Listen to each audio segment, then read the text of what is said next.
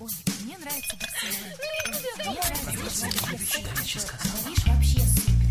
Светский разговор. Искусство приятного общения. Беседка. Беседка. Всем доброго вечера. Ну, не знаю, насколько светским разговор у нас получится. Мы будем э, стараться поддержать именно эту марку. Меня зовут Арташес Антонян, и у нас сегодня в гостях актриса и режиссер э, Ольга Дыховичная. А, Добрый день, и, добрый вечер. Разумеется, мы приветствуем не только наших радиослушателей, но и телезрителей. Ольга, актриса и режиссер, к чему все же больше склоняетесь? Ну вот вопрос он на поверхности. Нет, я могу сказать, что больше сейчас склоняюсь к тому, что я продюсер, потому что так сложилось, что я продюсирую фестиваль Tomorrow, который называется по-русски «Завтра». Это фестиваль нового кино, который проходит уже шестой раз, пройдет в октябре месяце в Москве. Вы шестой раз им занимаетесь? Или я это занимаюсь им первая третий- практика? Нет, третий. Уже это будет третий фестиваль, который непосредственно я занимаюсь, внедряюсь в, в каждую деталь процесса. И также вот спродюсировала фильм «Портрет в сумерках», по поводу которого я уже была у вас в программе. Ну, мы еще о нем отдельно да. поговорим. И Времени сейчас, много э, прошло. дай бог, что мы опять-таки запустимся с новым проектом, который будет таким же, то, что называется, партизанским методом сделанным. э, Это за маленькие деньги с количеством, определенным количеством энтузиастов, э, в который я тоже буду продюсировать. все же хотелось бы разобраться. Актриса, продюсер, режиссер, э, что вам Ну, я думаю, нравится? что это все уже какие-то чуть-чуть эм, деления на, на такие профессии, чуть-чуть деления вчерашнего дня, потому что в связи с тем, что технология становится все более доступной, а, а кино становится все более возможным в плане денег, в плане бюджетов, то люди вынуждены совмещать в себе много специальностей. Это нормально, потому что уже нету такой градации четкой на, на специализации. Вы можете спродюсировать сами кино и найти... э, На самом деле, что такое продюсер? Это человек, который да, своим энтузиазмом привлекает команду и дает старт процессу. Э, Поэтому ну, мне повезло, что я могу как-то себя определять в разных категориях. Ну, вот это лавирование, оно Ну, привлекает таких как-то? много людей, на самом деле. Это, это, э, это, мне кажется, сейчас более распространенный По сути, это слу- слова синонимы, получается. Актриса, режиссер, Если вы занимаетесь продюсер. независимым а, сценарист. кинема- и работаете в независимом кинематографе, то вы вынуждены в себе совмещать еще ряд э, специализаций. Так же, как, например, режиссер Ангелина Никонова, с кем мы делаем и фестиваль, и новый проект. И, и вот проект «Портрет в сумерках», она в себе совмещает еще, мне кажется, больше ролей. Ну, сама э, ваша э, героиня, Мгм. режиссер фильма «Портрета в сумерках», э, она в Америке э, жила Ангелина? последние годы, да? Нет, нет, нет, она просто получила образование в Америке и приехала с этим образованием работать в Россию, и это случилось давно. И родом она и рос- из Ростова, Ростова, да, да, да, в, да. э, о котором в портрете в Ну, на самом деле, это просто такой э, Привязка некий город была? Н, некий город Н в России, да. Что-нибудь готовите э, такое же шумное, интересное, артхаусное, как «Портрет в сумерках»? Но опять-таки вот слово артхаус, мне кажется, тоже такое Оно подходит, кстати, для вашего фильма или нет? А, Смотря как вы его расшифровываете. Но э, в том понятии, э, в котором оно закрепилось, это как раз-таки А. вот те самые фильмы, Мгм. которые, может быть, не на широком экране ты увидишь, но э, они почему-то вызывают особый интерес. Ну, сейчас вообще какая-то, видите, градация тоже кино пошла очень жесткая, мейнстрим и артхаус. А, ну, я бы определила это кино, которое действительно а, мейнстрим, кино, которое тебя, по сути, развлекает, и кино, которое заставляет чувствовать, думать, сопереживать. То есть некий такой э, спектр э, чувств, который раньше давала литература, когда ты вместе с героем сопереживаешь, сочувствуешь, что-то про себя понимаешь. Наверное, это и есть определение слова артхаус. Ольга, вот э, ваш фильм, он местами достаточно жесткий. Мгм. Есть, есть э, сцены, которые, э, ну, скажем так, заставляют там поежиться, мурашки пробегают где-то. А таким и должно быть современное кино, максимально близко к жизни, к правде. Оно должно быть разным. И когда, например, на примере, э, прошу прощения за тавтологию, нашего фильма там пытаются э, ну, как-то огульно назвать это все артхаусом, и артхаус должен быть разным. Это должно быть действительно кино, иногда обращенное к таким экстремальным чувствам, что ты понимаешь границы человека, ты понимаешь, что человек это не только там э, существо, которое спускается в метро, выходит из метро, садится за, за письменный стол и целый день сидит на телефоне. Человек это, это, сли, это настолько, настолько большой опыт переживания человека, что кино должно отражать разный этот опыт. И, конечно, кино должно быть веселым, должно быть кино, которое веселит, радует, иронизирует. А Искусство – это вообще такой инструмент, ну, правильно, ну, по, по сути, медицина же не останавливается только на, на ухо, горло, нос. Да? Есть люди, которые занимаются костями, кровью. Э, То же самое э, также исследует человека и искусство. Какое-то искусство обращено только к голове, какое-то искусство обращено только к сердцу. Вы э, много посвящаете своего времени документальному кино. Это скорее было чуть-чуть позади меня, но я надеюсь, что еще возникнет момент, когда я смогу погрузиться в, в, ну, вот в такое, в, в такое Ну, вы отдавали жизни. предпочтение документальному фильму, потому что это вас действительно интересовало, либо это были Конечно. те предложения, которые вы Не, нет, реализовывали? это, конечно, меня очень интересовало. И порой для человека, который выбрал жить в Москве, документальное кино и такая документальная журналистика, это иногда единственный способ вообще поездить по стране и понять, о чем думают люди, как они живут, какие ценности в России. Я хочу напомнить нашим радиослушателям и э, телезрителям, что в гостях э, у «Комсомольской правды» в беседке Ольга Дыховичная, актриса и режиссер. По поводу вашего фильма «Портрет в сумерках». Ну, мы сейчас не будем, наверное, о нем Ну, я говорить, потому говорила, что уже было э, дело, по, да. по поводу фильма, в котором я принимала участие, потому что э, А любой, почему вы так э, любой- уменьшаете по поводу фильма, в котором я принимал Потому участие? что любой, я считаю, что м, любой состоявшийся такой акт искусства, он всегда принадлежит непосредственно человеку, за которым последнее слово и последняя ответственность. И, конечно же, фильмы принадлежат режиссерам. Поэтому это фильм Ангелины Никоновой, в который мне там пришлось, и я была счастлива принять В участие. таком случае, как участницу Мгм, этого проекта, да, хочу да. поинтересоваться. А как вы относитесь к мести? Вот в этом фильме Мгм. слово месть, оно, в общем-то, присутствует, Мгм. и оно ни в коем разе не завуалировано, достаточно на поверхности. Ну, вот если говорить о фильме а, «Портрет в сумерках», то я могу сказать, что это скорее сказка, потому что э, героиня принимает решение отомстить э, ну, совершенно таким нетривиальным способом своему обидчику. Она принимает решение отомстить ему, не, не, не лишив его ну, там, жизни, э, не лишив его какого-то там... э, Просто заставить мучиться? нет, а заставить... э, а, Условно, она убивает не его физически, когда там есть сцена, когда она принимает решение, да, по какому сценарию идти, по какому сценарию мстить. Она его не физически убивает, а она убивает вот это зло внутри него. И поэтому и в конце фильма мы видим, что Ну, действительно месть. монстр, монстр повержен. И поэтому это сказка. Такого в жизни, ну, редко когда случится. А если сейчас все же о жизни говорить, как Ольга относится к мести? Вы как человек? Ну, на фоне того, что происходит э, ну, в такой социальной жизни, в которой я эмоционально очень вовлечена, особенно то, что происходит с группой Pussy Riot, и я воспринимаю происходящее, ну, это мое ощущение, как действительно несоразмерное наказание, несоразмерная месть Вот хотелось системы. отдельно о Riot поговорить, Ну, но ну, раз просто- уж перепрыгнули, Мгм. мы к мести еще вернемся. Мгм. Вы были в числе тех, кто подписали, ну, я не знаю, заявление это называется, да, петицию или еще Мгм. как-нибудь этот документ можно обозвать. Там было огромное количество выдающихся э, людей искусства, ну, достаточное для того, чтобы как минимум обратить внимание, собственно, письмо обратило внимание. Почему вы так А радуете? вы считаете, что письмо обратило внимание? Ну, Ну, отклик был. Ну, Слава так, богу, хорошо, а почему оно не письму- обратило внимание на себя?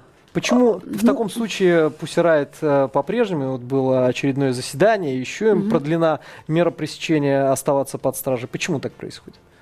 Но мне кажется, что сейчас государство выбрало какие-то свои приоритеты, на кого действительно опираться и, и кого называть гражданами своей страны.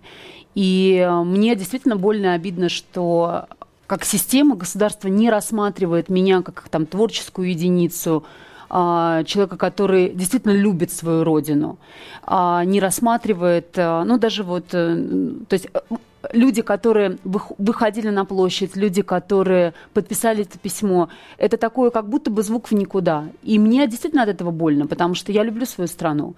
И, а сейчас стоит какой-то странный выбор. Если ты любишь свою страну, то а, ну, как минимум, там, слава богу, женщинам это не предпишут, а мужчинам может в скором времени отрастить бороду, а, напиться квасу и а, заквасить а, капусточки на Вот зиму. такая она любовь. Э, Нет, э, это, это почему-то некий образ патриота. Патриота человека, который вот без разбору а, ну, такой квасной патриотизм, а, неразделение вообще... Ну, я согласна, что, что есть люди, которые, да, а, наверное, иногда слишком жестко говорят о системе, о России, Да. о прошлом и о настоящем, и, возможно, о будущем. Но, тем не менее, страшно осознавать, что сто лет назад Салтыков-Щедрин сказал, что если бы я заснул сегодня, а проснулся через сто лет, что бы я увидел? Я бы увидел, как Россия пьет и ворует. Это сказано было в середине 19 века. Но это можно было сказать и два века назад. Это что примерно так страшно, что было. прошло больше ста лет. Пили и и воровали. И когда, когда человек просто осознает, я себя отношу к людям, в котором все, все те, ну, все те как бы грехи вообще страны, все, все это есть. Во мне тоже есть и лень, во мне есть тоже желание жить одним днем, во мне тоже есть желание некоторое такое, вот, знаете, а, э, надеть шоры и а, э, очень много отсекать, потому что России по-другому невозможно. Ты живешь в таком тоннельном зрении, ты иногда хочешь чуть-чуть расширить, да, и попадают какие-то, ты видишь вдруг, кстати, где инвалиды в городе Москва? Нет инвалидов, потому что мы их, ну, мы их э, хотим не замечать. И э, Ну, со- мы... Социальную область вообще сложно, наверное, в Москве описывать как-то действительно для этого. Как бы э, даже Не так когда ты сделано. там с друзьями о чем-то говоришь, ну вот э, какой, какой-либо там э, серьезный пафосный разговор, он неудобен даже в компании. Но я очень рада, что среди моих друзей люди, э, почти каждый человек занимается так или иначе гуманитарной помощью по мере сил. У меня нет друзей, которые там, знаете, шв- швыряются деньгами. Это, это люди, которые точечно идут и помогают, не афишируя Тому, эту кому помощь. надо, они То есть это подряд. стало нормой среди моего круга людей, вот эта социальная озабоченность стала нормой. Но тем не менее, все равно для того, чтобы жить в России, ты вынужден надевать на себя эти шоры, потому что другого не вынести. Потому что действительно не вынести этого масштаба коррупции. Не вынести, когда ты читаешь, что ревизор полиции в Петербурге был пойман за взятку 40 миллионов рублей. Свежие новости, да. И я думаю, это он был пойман. Наверное, есть люди, которые, которых не До поймали. И, и для меня вот эта несоразмерная цена взятки, когда это действительно несопоставимо с той зарплатой, которая официально, официально э, получаемая этим человеком.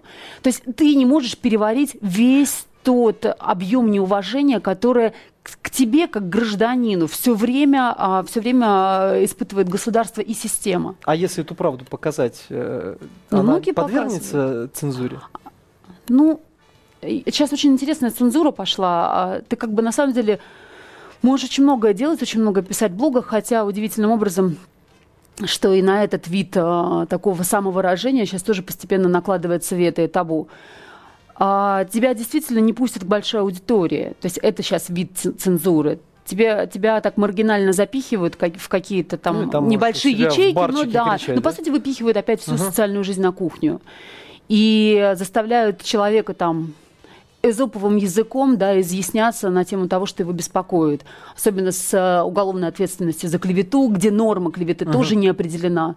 Но э, где клевета, где мое мнение. Вы очень здорово подкованы в современных тенденциях, э, э, которые в законотворчестве у нас присутствуют. Ну, э, знаете, я была вообще вот достаточно более спокойным человеком еще год назад. А почему? Вот что вызвало в вас такую реакцию?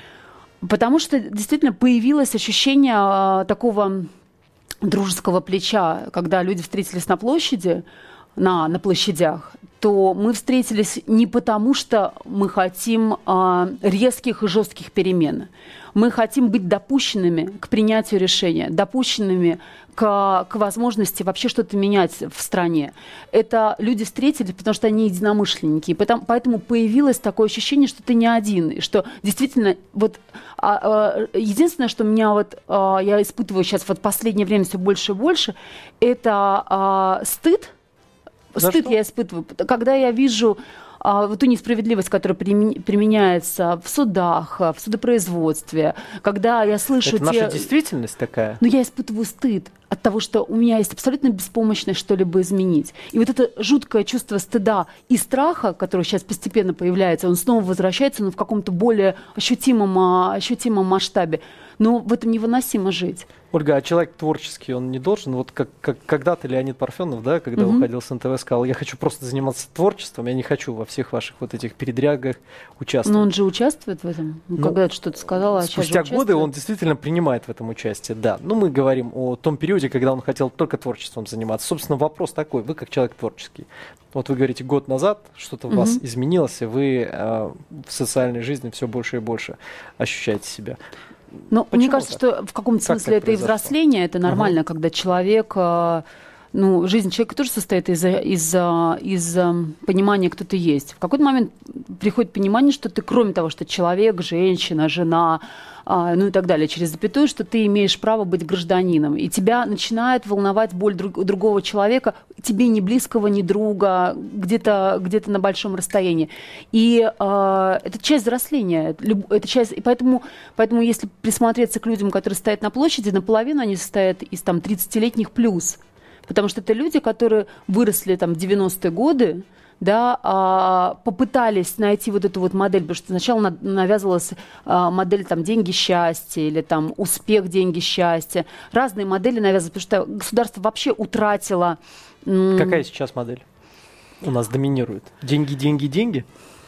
А вы знаете, нет, я вот то, что я вижу, происходит а, даже с какими-то людьми, от, от- от которых ты вообще никогда не ожидал такой социальной вовлеченности, я понимаю, что сейчас такая произошла смена ценностная, серьезная. Особенно это видно по интернет-жизни, которая действительно гораздо более сейчас эффективное отражение общества. Люди нуждаются в, в том, чтобы быть полезными друг другу. Это на уровне, мне кажется, какой-то базовой необходимости стало. А как же интернет, большая помойка, и то, что там хватает э, Ну, всякого вы- троллей, так сказать? Ну, э, э, слава богу, там э, та жизнь, в которой я живу в интернете, она как раз-таки меня заставляет думать сильно лучше и о моей стране, и о себе в прежнюю, э, в прежнюю голову. А, и вы видите, какое, какое фантастическое вот это волонтерское движение в Да. Это все возникает просто из, когда один человек кидает клич там в Твиттере, в Фейсбуке, где-то еще. То есть вы абсолютно социальный человек, у вас есть, я так понял, аккаунты во всех социальных сетях, и вы ведете там активный образ жизни. Я э, стараюсь, э, со- ну, я стараюсь соответствовать той планке, которую я для себя оставлю. Но я понимаю, что я вообще песчинка в действительно фантастическом каком-то душевном движении, которое сейчас с людьми происходит. Можно вернуться Да. к Riot. А Почему вы считаете, что они ни в чем не виноваты? И Я- почему вы считаете, Мгм. вернее, не так, наверное, почему вы считаете, что их стоит отпустить? Я считаю, что, наверное, мы... Ну, ну, тут Это был нужно- вид искусства у Тут, девочек? во-первых, тут нужно разделить да, отношения там, условно Мгм. к той акции, которую они совершили в, в храме, и э, к тем последующим действиям, которые, а, которые, которые были к ним применены, и к тому, что сейчас происходит. Вот сейчас для меня происходит абсолютно абсурд, который во мне вызывает вообще, ну вот действительно только что я не слышу, как трещат э, дрова. Ну, вот мне кажется, что еще чуть-чуть, и вот в этом вот пространстве дол- должен появиться запах дыма и... э, и Суд инквизиции. Да, и суд инквизиции, и толпа должна скандировать «распните их, распните». А, Но это же вызвало действительно разделение на два лагеря как минимум, вот эта вот ситуация.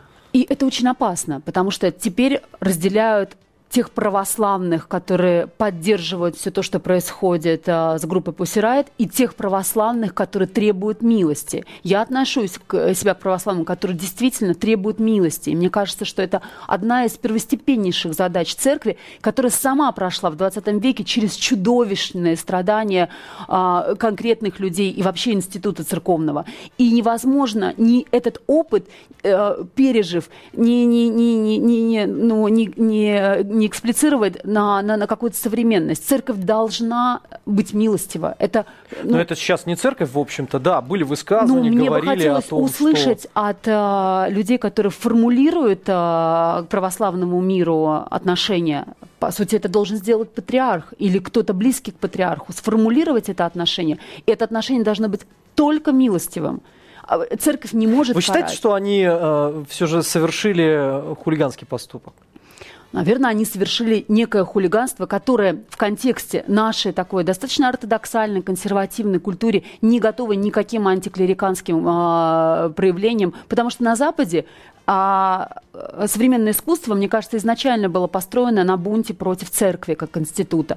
И мы помним а, там, работу, которая была выставлена на Венецианском биеннале какое-то количество лет назад, убийство Папы Римского э, метеоритом. Угу. Безусловно, Ватикан был против. Но художника Каталана не засадили никуда, не сожгли, не, не, не поставили перед всем католическим обществом, не кидали в него камни. Это было воспринято как действительно, ну, а современное искусство должно провоцировать э, такие жесткие э, социальные догматы.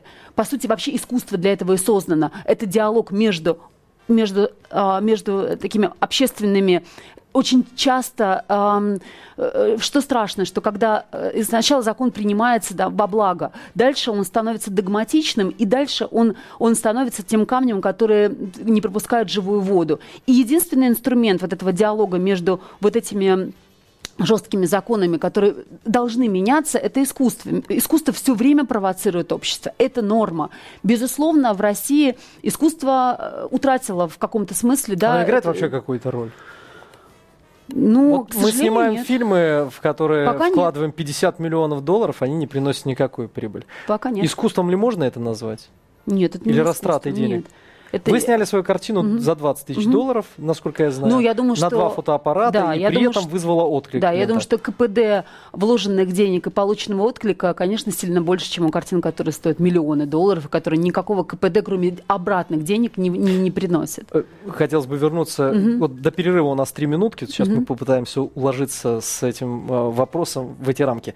Да, мы заговорили о церкви, заговорили об искусстве. Можно вспомнить такие ленты, как э, «Код да Винчи» или «Страсти Христова». Ватикан был против этих лент, тем не менее. Нет, можно это не помешало. еще а, рок-оперу э, Иисус Христос, суперзвезда, да? Звезда. Но на самом деле, да, действительно, такого много. Мгм. А, вопрос личный. А вы верите в Бога? И какие рамки этой Ну, вы видите на мне крест. Да. Ну, это- и это мой ответ. У меня, э, я... Вопрос очень сложный, потому что каждый раз можно, можно да, я верю. Я, я, э, есть, навер... я не увлекаюсь христианством, как очень многие люди, которые как раз-таки сейчас стали лагерь «распните их, распните», это такие увлекающиеся христианством люди.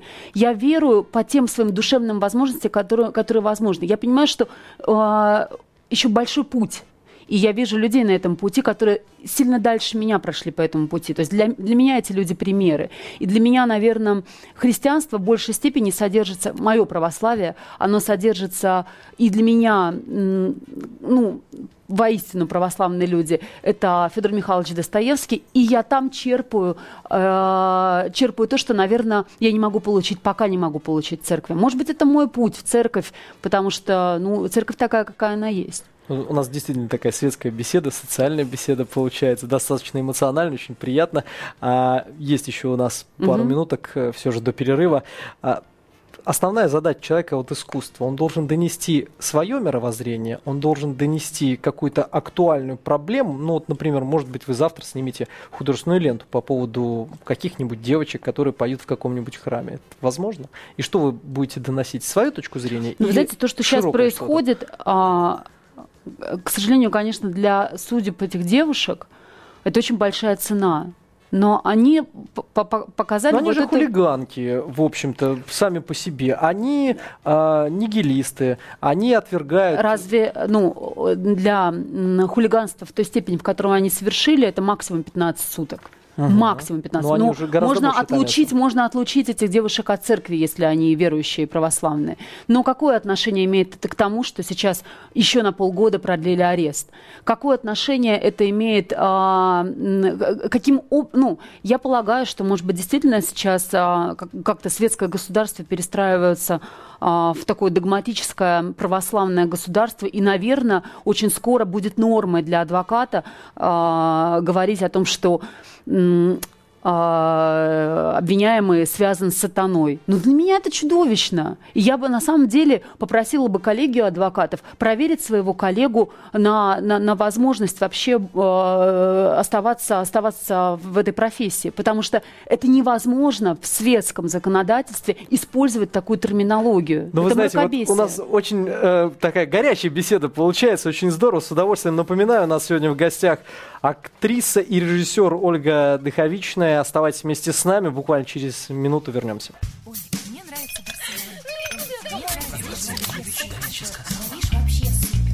Светский разговор. Искусство приятного общения. Беседка. Беседка. Наша светская беседа продолжается. Еще раз рады приветствовать наших радиослушателей и телезрителей. В гостях у «Комсомольской правды» уже не в первый раз и наверняка не в последний. Актриса и режиссер Ольга Дыховичная. Оль, здравствуйте еще раз. Говорили об искусстве в предыдущие полчаса. Ну, вернее, закончили как раз-таки э, Ну, я хочу, в, да, в окончании темы, которую мы затронули, связанную с Пусирайт и, с, как мне кажется, с чудовищной несправедливостью, которая происходит э, в судьбах этих женщин молодых, хочу сказать, что, наверное, самое важное было бы мне, как, э, как гражданину своей страны, сначала разобраться с историей, сначала наказать тех, кто принимал участие в разрушении этого храма и э, сделать условно виртуальный суд над теми, кто разрушил в свое время этот храм. Об этом же Глубоко. вообще забывается. И это в том числе и признанные герои советской истории Молотов, Каганович. Почему, почему а, мы не расставляем да, вот эти вот знаки э, хорошо-плохо в прошлом своей истории? Наверное, То, есть это то, то- то не защищаем церковь, да, Мгм. а то получается... то, э, э, потому что ну, про- мне как верующему человеку э, меня пока, покорежило, когда я первый раз узнала о том, что был этот, а, ну, не знаю, это, ну да, можно сказать, хулиганская выходка совершена в храме. Мне это было не очень приятно, как человеку, который, э, в принципе, понимает, э, что церковь – это некий символ. Можно по-разному относиться к церковной иерархии, можно к церков- церковному чиновничему, вот этому э, чиновникам относиться по-разному. Но церковь – это некий символ, который э, для верующего человека что-то значит. И я согласна, что обществом, наверное, нужно было бы как-то а, проявить свое адекватное отношение. Ну, максимум это там хулиганство, и максимум это на самом деле выговор или э, какого-нибудь батюшки вменяемого, или же общественное, общественное осуждение. Это максимум.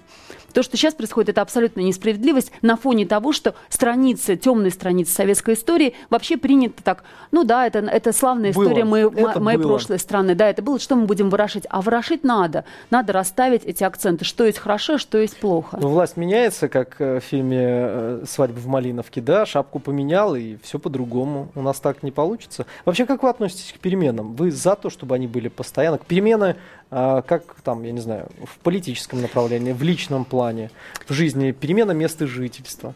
Я человек, который с, а, ну, с такими большими тормозами идет на какие-то изменения в жизни. Но... То есть вы держитесь до последнего? Ну, в каком-то смысле, да, я тоже, я, мне тоже, а, наверное, и наступает некий такой возраст, когда тебе а, спрогнозировать завтрашний день становится важнее, чем, вот, знаете, открыть дверь и посмотреть, что там будет. Ну, это, это тоже нормальное э, такое психологическое взросление человека. Но когда ну, нужно отличать разные ситуации, нужно отличать стабильность от деградации.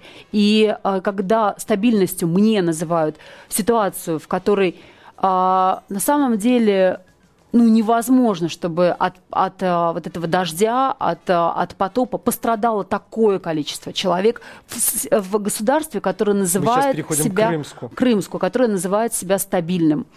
Что это, э, э, если, если, если это стабильное государство, то максимум там какие жертвы были возможны, действительно случайные жертвы людей, которые, ну, по сути, там сами не позаботились о себе, когда власть сделала все, чтобы их спасти, оповестили, эвакуировали. Главное, таких примеров много. А, Дедушка моей подруги жил и работал на Сахалине, и там совершалось, он рассказывал, были, а, были очень часто наводнения, которые затапливали и вторые этажи тоже. Но люди, э, люди, люди не гибли, людей эвакуировали. То есть есть некая нормальная норма заботы Ну, государства. Параллельно к Крымску в Японии э, как раз было нечто подобное, и там эвакуировали, эвакуировали около 200 тысяч. Ну, И поэтому нужно отличать, где стабильность, а где уже система, которая не работает. И, и а, для того, чтобы отсрочить ее, ее разрушение какое-то, пытаются нас уверить, что это и есть стабильность. Это не стабильность. Это, ну, и мне страшно, потому что вы понимаете, что этот колокол сейчас звонит по людям из Крымска, а завтра мо- может звонить по каждому из нас. это что, чувство незащищенности? Абсолютно. Чувство незащищенности, чувство того, что э, ты выстраиваешь свою жизнь так, чтобы в любой ситуации позаботиться о себе.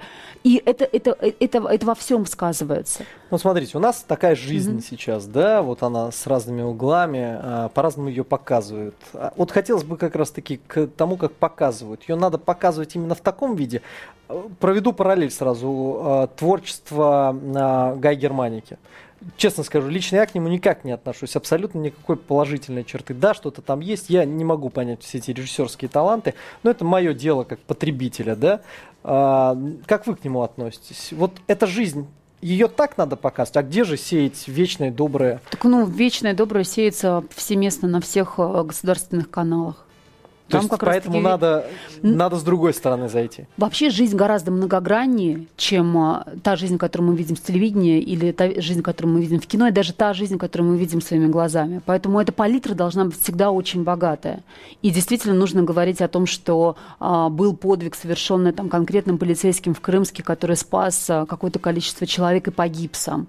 Безусловно, есть а, в, в каждой ситуации есть куча граней. Сейчас действительно мы живем либо показывать вот эту вот такую силиконовую, а, желто-розово-голубую какую-то такую жизнь, несуществующую, существующую только в каких-то музыкальных номерах на, на всех вот важных каналах, вместо, на самом деле, адекватных человеческих историй по мне, некий объективный взгляд, это, всегда, это как воспитание, правильно, воспитание ребенка. Ты не можешь все время закармливать а, ребенка сахаром и мармеладом, чтобы у него было хорошее настроение. Это всегда, это всегда баланс.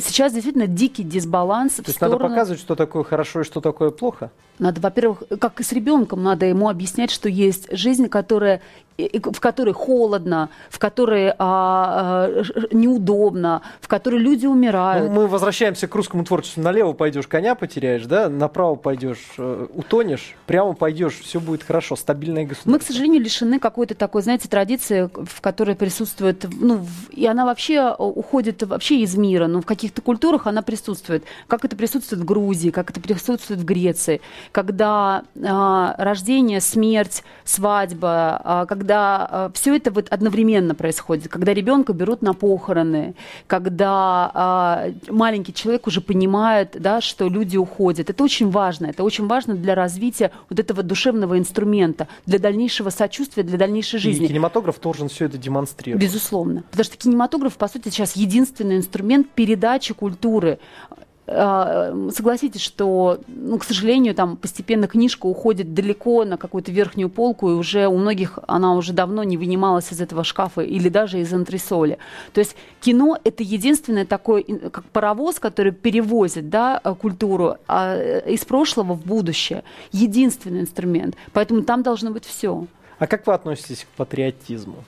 Я вот патриот. есть американский патриотизм, угу. есть российский патриотизм. Они не похожи друг на друга.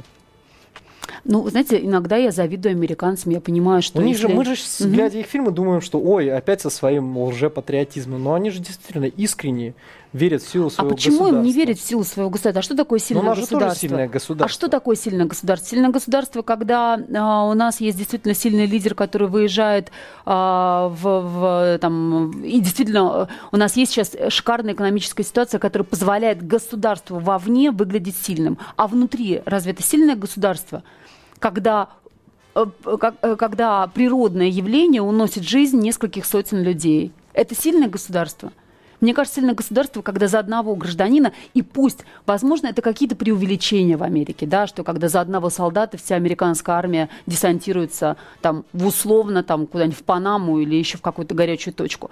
Но если бы это была совсем ложь, то эта бы легенда очень быстро развалилась, как любая э, лживая легенда. Наверное, там есть тоже определенный цинизм, и, конечно же, это, это не, не, не, не, не петушок на палочке сладкий, это, это э, американская политика. Но а, сильное государство, когда каждый гражданин чувствует себя защищенным своим государством. По-моему, это, это, это, самое это самое правильное определение силы государства. Оля, хочу перейти к вопросу. Вот раз уж мы заговорили о- об Америке, одно из ваших новых начинаний связано со съемками в Нью-Йорке. Мгм. Да? Вот здесь вот поподробнее. Что это за проект? Вы опять будете с э, Ангелиной Никоновой Мгм. снимать. Вы будете в качестве продюсера и актрисы или выступите шире несколько? Ну, я бы хотела быть продюсером, и там есть небольшая роль, которую там вот мне Ангелина предложила сыграть. Это история про разных иммигрантов, живущих в Нью-Йорке. Про россия- россиян, живущих в Нью-Йорке. А, Там главный герой армянин. А, Есть люди, которые приехали из Прибалтики. То есть такой вот на самом деле Это некий... будут выходцы из э, постсоветского пространства? А? Ну, ну да, по сути, это история там 30, про 30-летних, 40-летних, то есть это люди, которые, это уже, по-моему, пятая волна иммиграции, но я, я чуть-чуть запуталась в счете этих волн. А, но это некий символ такого современного мира, такого Вавилона, особенно Нью-Йорк, где чисто, чистого английского языка очень сложно услышать, потому что весь язык, он в акценте. Он э, с китайским акцентом, с вьетнамским. А вы хотите показать вот как раз-таки современную часть этой жизни? Да. Насколько им тяжело или просто Нет. вот как у них А- происходит? А, Это, это скорее комедия, то есть тут э, есть такой ироничный взгляд э, на жизнь. Ангелина написала сценарий, и она просто знает отчасти эту жизнь. Там просто любопытные вещи происходят, что а, американская система дает возможность а, э, своим новым жителям а, дает возможность вот, э, использовать разные лазейки, чтобы жить хорошо. И чуть-чуть это про то, как остроумным способом люди выживают, но это веселая история. Перейдем к личным Мгм. темам, если можно. Ну, А, смотря а, Хотелось бы, э, ну, насколько, насколько, ну, а, в общем-то, всем известно, а, что насколько много вам дал а, брак а, с Иваном Дыховичным? Ну, Все или больше? Или многое? Ну, как, как любые настоящие отношения, люди дают друг другу всегда очень много в настоящих отношениях, особенно в долгих отношениях. И дальше ты уже не можешь отделить, что, что приобретено вместе как качество, что тобой заимствовано, а что в тебе раскрылось благодаря этим отношениям. Наверное, то, как я себя ощущаю, конечно же, для меня для меня там очень много моего, моих переживаний, моего чувства, Собственно, этот вопрос я задал для того, чтобы подойти к следующему. А каким вы видите настоящего мужчину? А, У меня была такая идея снять документальный фильм, а, а, который называется «Женское воспитание». Потому что очень, ну, э, я понимаю, что в России мальчикам же выжить очень сложно. Там, начиная с детского сада и Много там, девочек, заканчивая они счастливы. школой, а, вот присутствует этот момент женского воспитания, когда воспитательницы в детских садах обычно женщины, обиженные судьбой, и так они жестко обращают. То есть остаться мужчиной очень сложно, или с очень заботливыми мамами очень сложно остаться мужчинами. С государством, которое, как ни странно, а, ну, вот эта кровавая история 20 века, а, как, которая высекала лучших, умнейших, сильнейших, бескомпромиссных. То есть это какие-то качества, которые мужчина вынужден сам себе сохранять, какой-то невероятной силы воли А и как ему определиться смелости. во всех вот этих вот потоках? Ну, это нужно мужчин спрашивать. Я могу только со стороны восхищаться, когда это А происходит. если от себя сказать? Э, К сожалению, вот так вот незаметно наше время практически Мгм. исчерпано. Мужчина должен быть, а, он должен отличать а, хорошее от плохого и а, своей жизнью доказывать, а, доказывать, доказывать эти принципы. Невозможно сейчас говорить а, о том, что такое хорошо, что, это плохо, что такое плохо, а завтра а, эти принципы разбивать а, какую-то мелкую выгоду или от собственное чувство, а, чувство трусости. То есть, конечно, на мужчине лежит э, огромная задача оставаться бескомпромиссным, честным и сохранять это достоинство. Какие идеалы вам симпатичны в мужчинах? Ну, мне просто повезло, что это все было, это все было в том мужчине, с которым я прожила 12 лет. И для меня это норма. И, наверное, в этом смысле я избалованная женщина, потому что для меня норма, когда, а, когда мне не стыдно за своего мужчину. Буквально минута у нас остается. Чего вы боитесь? Как женщина, как, не знаю, как гражданин? Есть у вас какой-то страх? Как режиссер? Может, неудачная картина? Я, наверное, боюсь того, что когда у меня появятся дети, то мне придется, если я, если та страна, в которой я живу, пойдет какой-то той вот тем вектором, которым она сейчас идет, то мне очень страшно, что мои дети будут учить вот это вот такое ощущение двойной жизни, когда ты вроде обучаешь, когда тебе страшно свое, там, своего сына обучать смелости, бескомпромиссности, честности, того, что слабого не бьют, того, что нужно говорить правду, а и, и это станет опасными качествами. Наверное, мне это страшно, потому что мне хочется, чтобы эти качества стали нормой. Ну, мы очень надеемся, что эти страхи рассеются, mm-hmm. и то, что совсем скоро мы увидим ваши новые киноленты mm-hmm. совместно с кем-нибудь, mm-hmm. либо это будет сугубо ваше творчество. Вам большое спасибо, спасибо. что вы пришли. Светская спасибо. беседа удалась, действительно. Мы мало говорили об искусстве, но очень много о жизни. Собственно, так, как то и должно быть. У нас сегодня в гостях была актриса и режиссер Ольга Дыховичная. Еще раз вам большое спасибо, признательны за ваши ответы и ждем спасибо новых большое. творческих картин. Спасибо. Горячий кофе, светский разговор, интересные персоны, хорошая компания, беседка, уютное место для душевного разговора.